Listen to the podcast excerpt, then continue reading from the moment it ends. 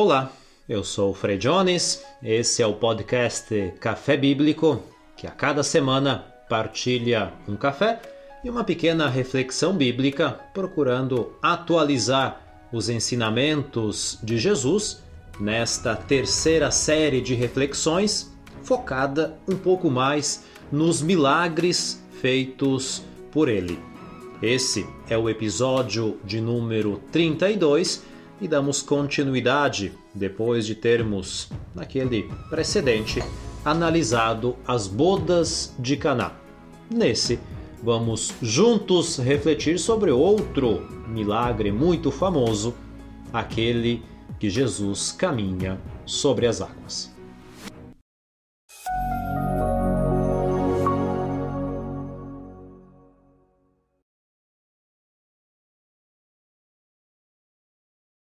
A proposta é sempre a mesma: ler o texto, evidenciar alguns pontos interessantes e procurar trazer esse milagre feito por Jesus para os nossos dias.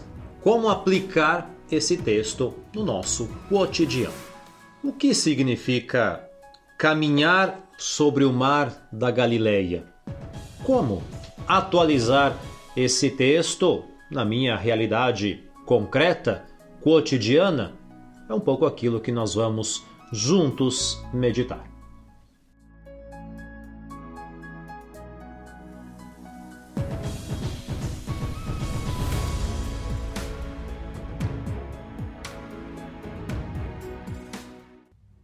Evangelho segundo Mateus, capítulo 14, versículos 22 a 33.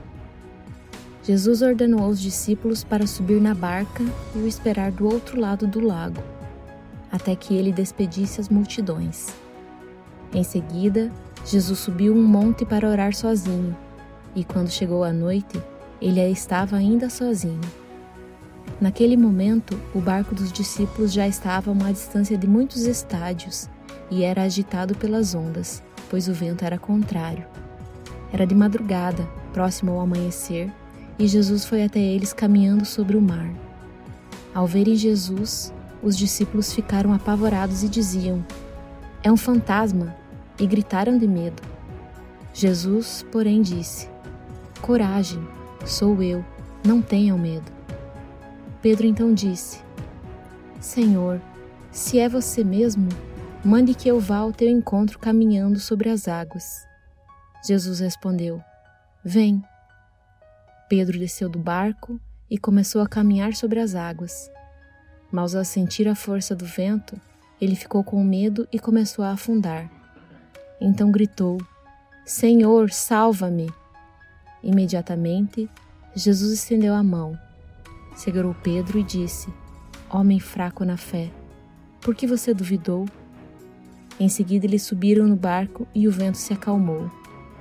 Os discípulos então adoraram Jesus, dizendo: de fato, você é o Filho de Deus.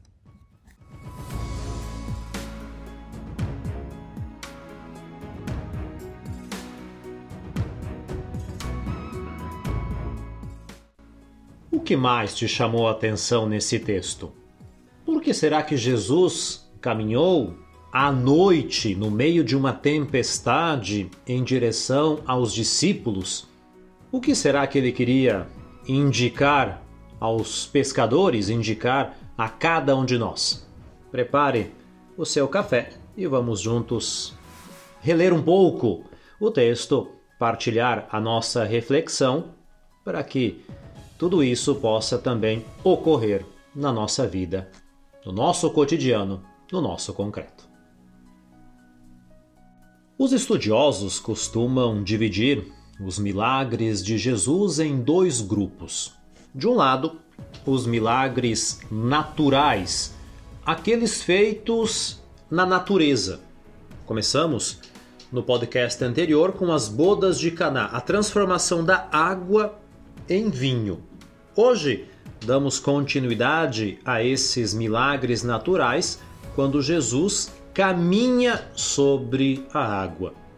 O segundo grupo é aquele que os estudiosos chamam de curas. quando Jesus faz o milagre para uma pessoa ou para um grupo de pessoas. Quando ele, por exemplo, curou um cego, um surdo, mudo, um leproso, um paralítico, pessoas que haviam limitações corporais e que, graças a um milagre de Jesus, a algo extraordinário, recuperam ou readquirem uma plena capacidade. O milagre não é algo isolado. Alargando um pouco a nossa perspectiva no Evangelho segundo Mateus, João Batista tinha sido decapitado e Jesus imediatamente vai com seus discípulos para o outro lado do lago, aonde não tinha a jurisdição de Herodes. E ali ele faz algumas pregações, muitas pessoas estão à volta dele e tem a multiplicação dos pães. Chega no fim da tarde, Jesus despede um pouco essa multidão e diz para os seus discípulos fazer o caminho de retorno. Vão para o outro lado do lago, enquanto eu fico aqui, sozinho. E naquela noite ele se coloca em oração. Então já temos um primeiro elemento interessante. Os discípulos retornam e Jesus resta. Eles tinham ido juntos para aquele lado, mas na hora do retorno, Jesus decide ficar. E os discípulos agem naturalmente. Pegam o barco, ou os barcos, e voltam para o outro lado do lago. Esse lago que era atravessado pelo Rio Jordão, que depois continua descendo e chega até o Mar Morto, tinha muitos nomes. Lago de Tiberíades, dado pelos romanos, Lago de Genezaré, que era uma das cidades que estavam à margem, ou era chamado até de Mar da Galileia, mas era um lago de água doce que tinha mais ou menos aí uns 20 quilômetros de extensão por mais ou menos uns 12 de largura. Muitos dos discípulos eram pescadores, conheciam bem aquela região e tantas vezes Jesus atravessou esse lago, fez pregações, milagres. O lago faz parte do ministério de Jesus. E como ele está abaixo de uma cadeia de montanhas aonde estavam Nazaré, Caná, algumas outras cidades e vilarejos conhecidos, isso faz com que hajam muitos ventos, tempestades e praticamente o tempo pode mudar de uma hora para outra.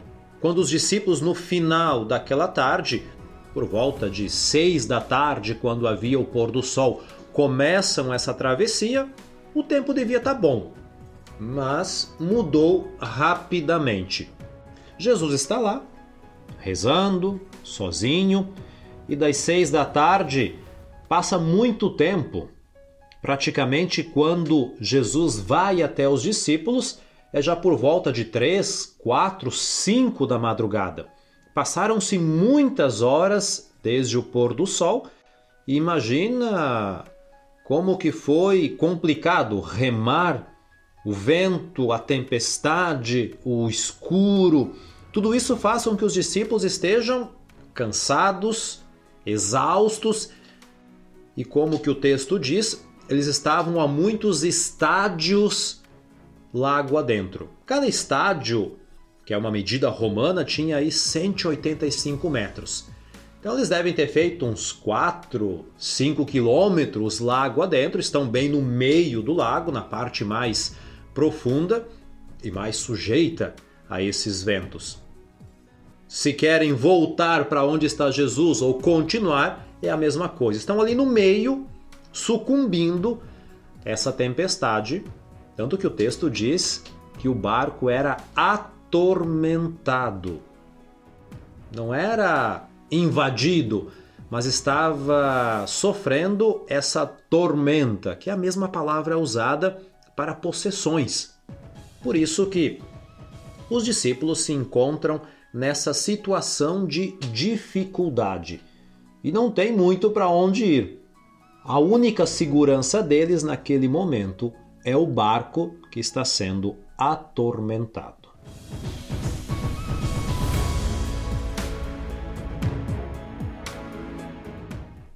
E aqui acontece o milagre. Depois de umas oito horas mais ou menos que eles tinham começado essa travessia, Jesus vai até eles. Vamos se colocar na situação desses pobres discípulos, cansados, no escuro, com medo, e vem alguém no meio de um lago caminhando sobre a água. É natural pensar que fosse um fantasma. É o mesmo termo usado para quando que os discípulos veem Jesus ressuscitado, pensam que é um fantasma, porque é algo que vai além da compreensão. É algo que está muito além daquilo que eles estão acostumados. Eu também, nessa situação, ficaria com muito medo, iria gritar pensando que fosse um fantasma, alguma coisa nesse sentido, e eles ficaram sem reação. Vem um vulto não conseguem distinguir quem é até que Jesus fale. E pela voz reconhecem que é ele. Mas a voz não é suficiente para Pedro. Nesse momento, ele pede a Jesus: ordene que eu vá até você. Pedro representa todos os discípulos e é interessante que ele não desce do barco. Ele pede para Jesus que ordene que o mesmo que Jesus está fazendo, que ele também possa fazer. Imaginem um pouco essa cena. Ele desce do barco, caminha e afunda. Qual das duas palavras, qual dos dois verbos, qual das duas ações te chama mais atenção? Quando você imagina esta cena, o que te vem primeiro em mente? Pedro caminhando ou Pedro afundando? Aquilo que acontece com Pedro foi um sucesso, ou seja, ele caminhou, Jesus o salvou e os dois retornaram ao barco. Ou foi uma falência? Pedro caminhou pouco, afundou pela sua pouca fé. E se não fosse Jesus ali, talvez a sua vida terminasse naquele momento. Retomo a pergunta: qual das duas ações vem primeiro na tua mente quando você imagina aquela cena? Pedro caminhando ou Pedro afundando? Nesse texto, nós temos, na verdade, três milagres. Jesus caminha sobre as águas, Pedro caminha sobre as águas, e no fim, quando os dois retornam ao barco, a tempestade é calmada, o vento para e volta a situação de paz e tranquilidade para completar aquela travessia. É um mix de milagres em uma narração só. Não podemos nos concentrar somente sobre Jesus caminhando nas águas. Temos também Pedro e a tempestade que é acalmada. Quando Jesus caminha sobre a água, nesse milagre natural, ele está demonstrando o seu controle sobre a natureza. Mas é também um gesto simbólico, porque o milagre não é só mostrar: ah, eu sou Deus, o Filho de Deus, eu posso tudo, eu posso caminhar sobre a água, se eu quisesse, eu saía voando, eu desaparecia, eu transformava as pedras em pães, lembrando um pouco o episódio das tentações no deserto. Aquilo que Jesus demonstra aos discípulos e a cada um de nós é o domínio sobre o mal. Porque no início, a água é um elemento negativo na narração, na meditação sobre a criação em Gênesis 1, acontece a divisão das águas para que haja um ambiente onde a vida é possível. Nós temos também a água do dilúvio, a água do Mar Vermelho. Tudo aquilo é algo negativo que provoca a morte e impede a vida. Nós teremos Também aquela narração onde Jesus diz a Pedro: Você vai ser um pescador de homens, tirar as pessoas de um ambiente negativo, trazer para fora onde é possível respirar e ter vida. A água, portanto, representa o mal. Caminhar sobre a água significa vencer o mal. E é essa realidade negativa que vai ser transformada em algo positivo, porque a água é capaz de dar a vida. Aonde a seca, a água restabelece a vida, lava, purifica, apaga as chamas. E o rito do batismo tem essas duas perspectivas: passar pela água para matar o homem velho e renascer um ser humano novo. Portanto, Jesus demonstra o seu poder sobre o mal, caminha sobre a água e faz com que os discípulos tenham essa vida estando juntos no barco.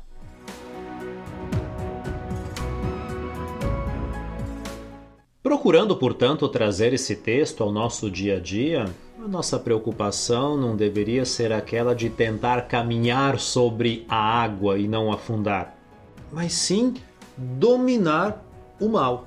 Dominar aquilo que muitas vezes é a nossa inclinação a não fazer o bem. É difícil porque acontecem situações escuras, tempestades, o nosso barco, a nossa vida, a nossa comunidade, a nossa igreja pode ser atormentada por tudo isso. E é nesse momento onde Deus domina, faz milagres continuamente na natureza para que o mal seja dominado, é que nós podemos, com Jesus, caminhar um pouco sobre esta água. Assim como ele está dominando o mal, que nós possamos também tentar, ao menos, mesmo com a nossa pouca fé, dominar esse mal. É sempre esse mix entre realidade negativa e realidade positiva.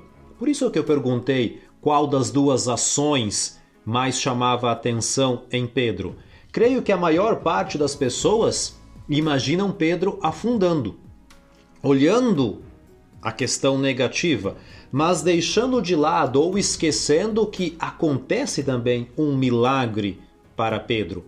Ele caminha sobre a água. Jesus ordena que ele venha ao seu encontro. Caminha um pouco sobre as águas, que é algo grandioso, positivo, e começa um pouco a afundar. E é aqui que Jesus estende a mão. A salvação vem ao seu encontro quando ele mais necessita, depois de ter vivenciado esse milagre na sua vida.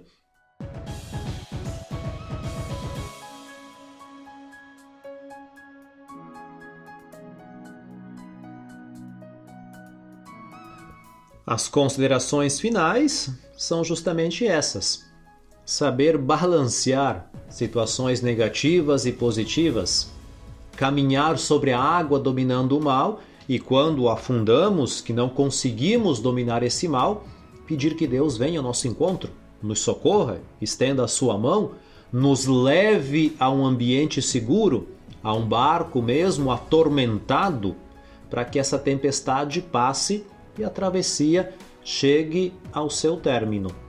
Não é fácil perceber certos milagres na nossa vida.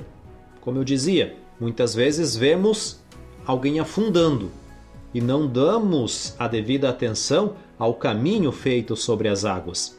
Pedimos milagres a Deus na nossa vida, mas quando eles acontecem, conseguimos percebê-los todos os dias?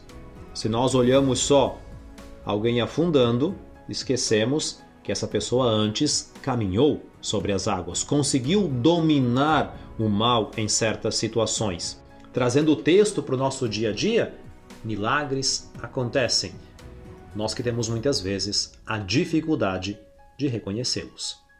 Desejo a você uma abençoada semana. Mais uma vez, obrigado pela sua atenção, pela partilha de mais este café com o nosso podcast e nos vemos, nos ouvimos na nossa próxima reflexão, em um próximo momento, onde outro milagre natural vai ser meditado, partilhado, refletido, sempre acompanhado por um café.